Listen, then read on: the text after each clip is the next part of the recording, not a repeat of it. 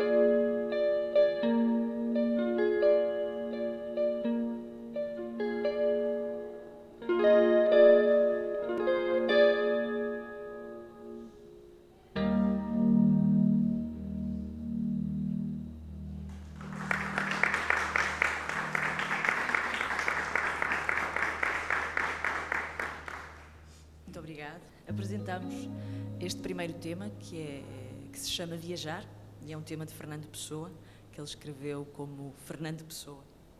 E já de seguida apresentamos um tema chamado Fauna, uh, que escrevemos já, já cá, depois de voltar de Berlim, e que faz parte do nosso novo trabalho.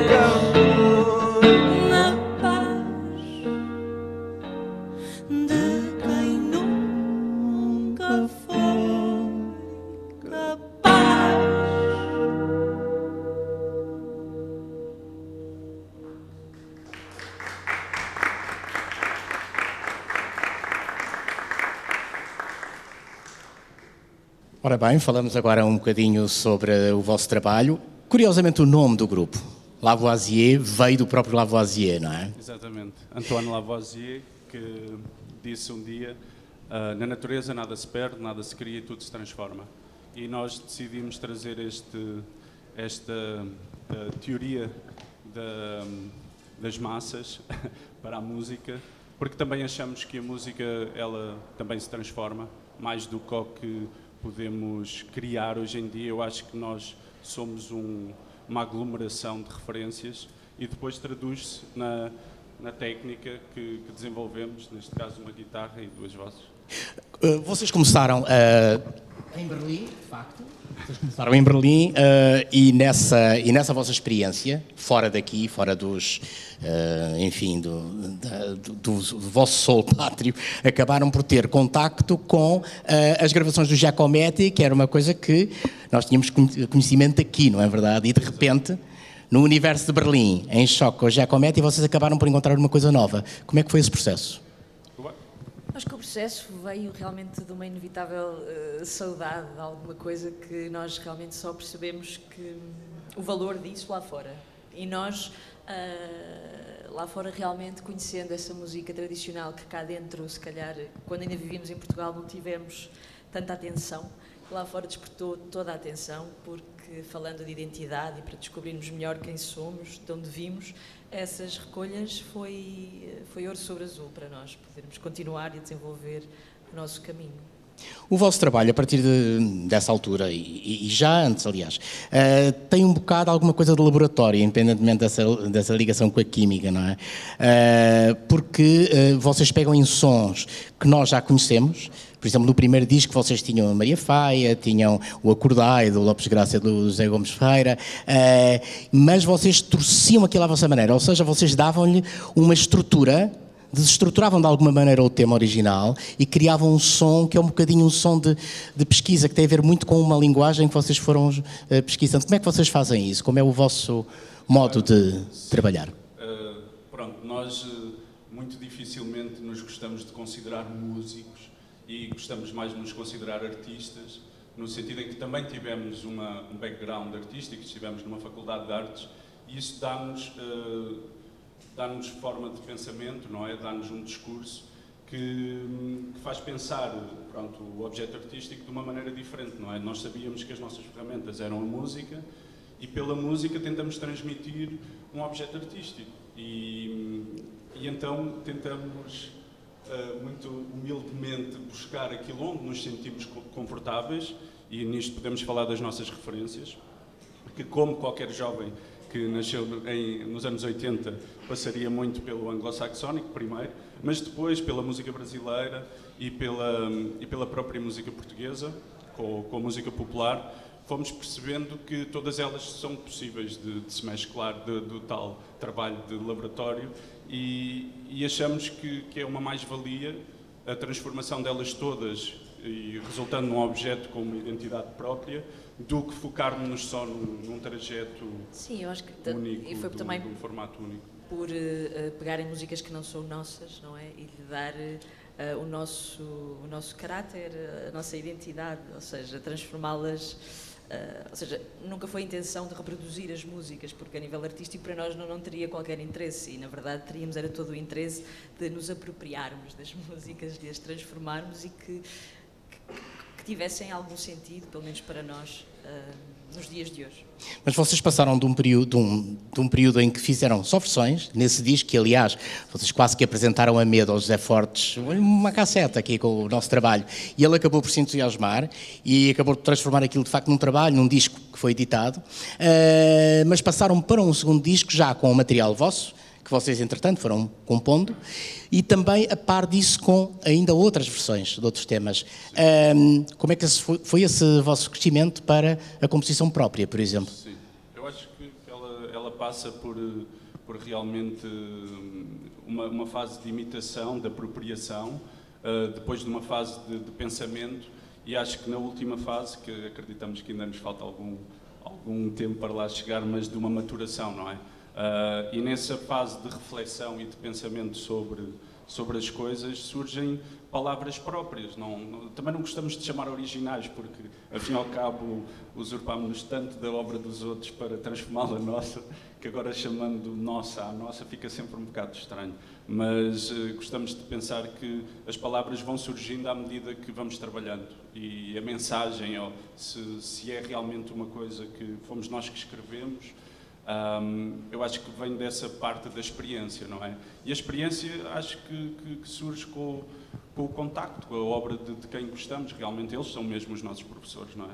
uh, não vindo do ambiente académico, tanto eu como a Patrícia a nível musical, gostamos de, de, de chamar a Nina Simone, o, o, a Elis Regina, os Beatles, Fausto. Uh, o Fausto, o Zeca, o José Mário Branco, os nossos professores, porque foi de lá que bebemos toda essa informação. Sim, eu acho que depois dessa digestão, depois acontecem esta, estes gritos, de alguma maneira. Isso tem a ver um bocadinho com aquela ideia do tudo se transforma, não é? E, e uh, há uma, uma, outra referência que há bocadinho foi falada de leve, que é a influência brasileira, no sentido da antropofagia, do movimento modernista. Uh, essa, essa, ideia do, a, da apropriação, de, de quase canibal, de, de ir uh, devorar umas coisas e depois mastigá-las e dá-las de uma nova forma, está também muito presente na maneira como vocês fazem o vosso trabalho.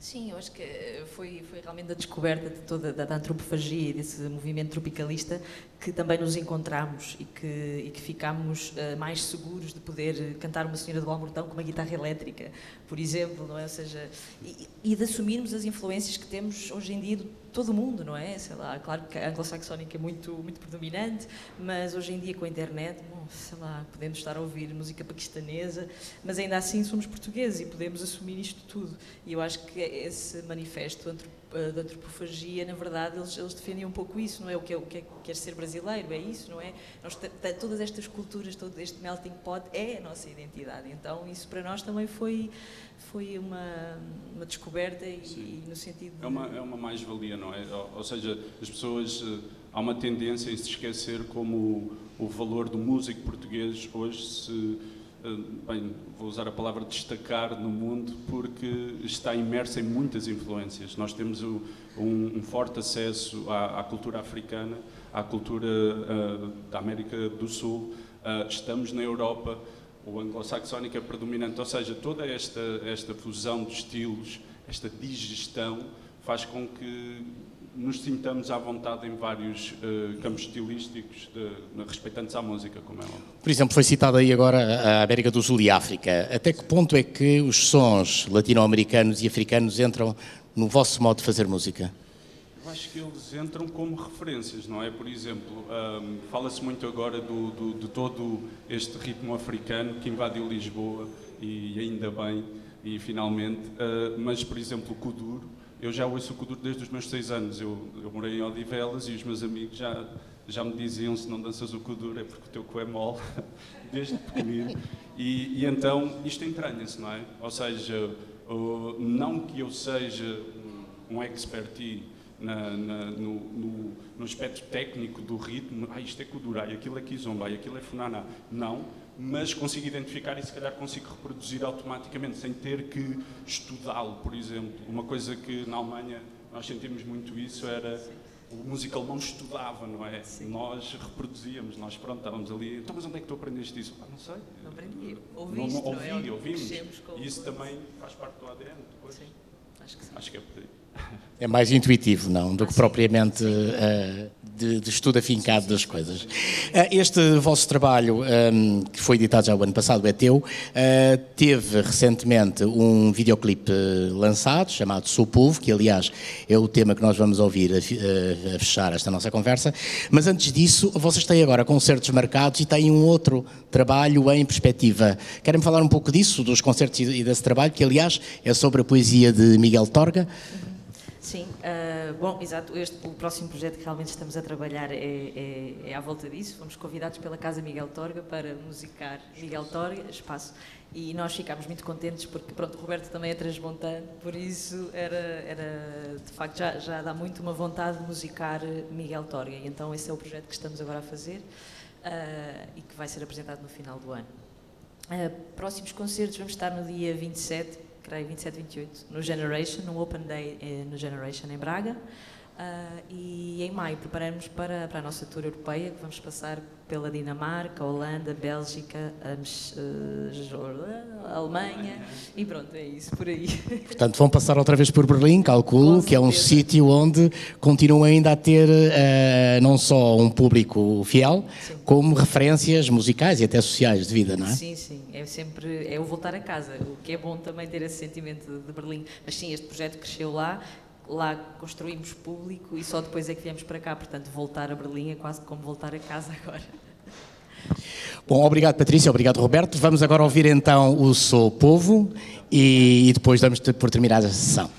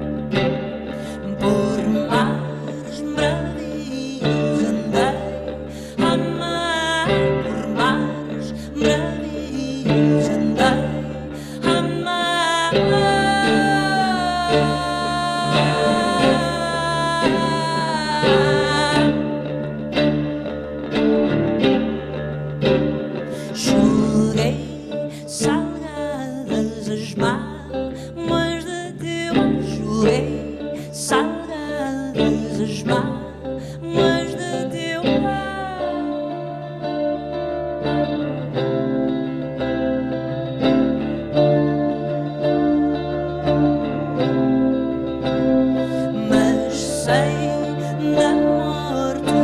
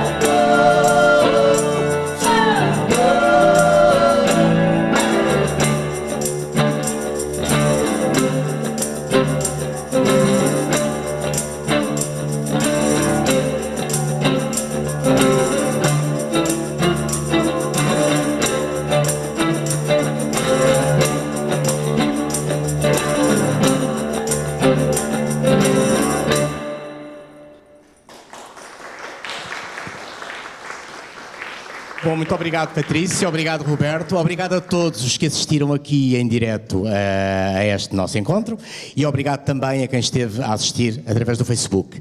Amanhã teremos aqui connosco Mafalda Veiga e Pedro Joia na apresentação do programa do Festival Soam as Guitarras, que vai começar em Oeiras e em Évora já esta semana. Muito obrigado a todos e até amanhã.